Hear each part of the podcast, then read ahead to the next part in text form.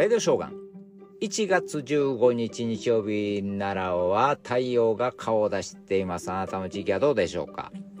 ね、1月15日といえば、えー、一昔前までは、えー、成人の日だったんですけどね。最近は違いますけども、成人の日だったんですよ。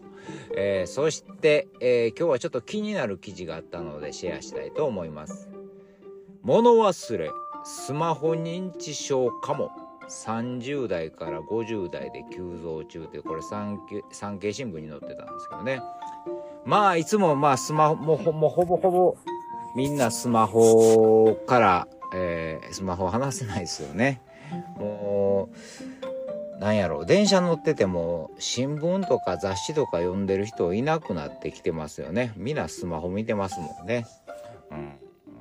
そんなスマホですけどもですね。まあだから SNS であったりゲームであったりそれはもうショッピング動画などまあ長時間を利用するとですね脳への負担増でですね認知症に似た症状の患者が、えー、すごく増えていると。えー、本来物忘れ外来っていうのが、まあ、高齢者の方が、えー、受診するのが多かったのが、最近、ここ10年で30代から50代が急増してると。ここ10年ともうだからスマホが広まってからですよね。えー、人や物の名前が出ないとか、簡単な計算がちょっとできなくなってきたとか。で、MRI 取ってみましょうってですね、えー、取ってみても異常は見られないと。で、まあいろいろ聞き取りしながらですね、やると、やっぱりスマホ利用時間が、えー、そのぐらいから長くなっていると。で、スマホがないと不安で落ち着かないと。そういう人が増えてるんですって。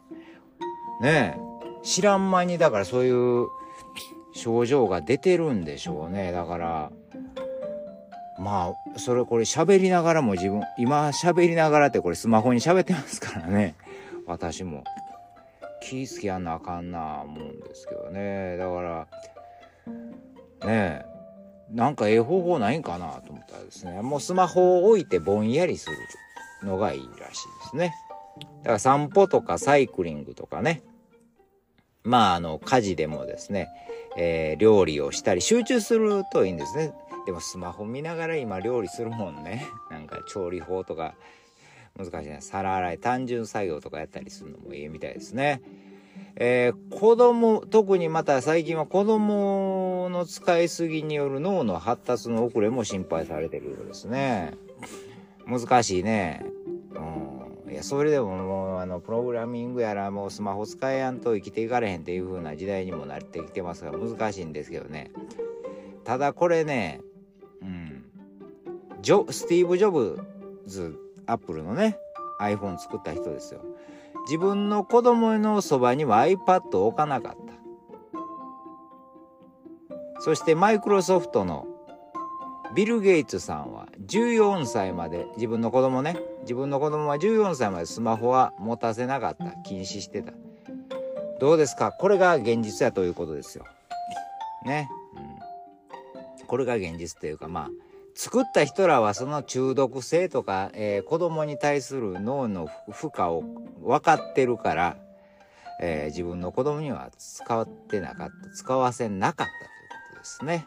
さあ、これ判断するのはもう個人ですから、こういうのが、でも本当は、うん、あるんよっていうことですね。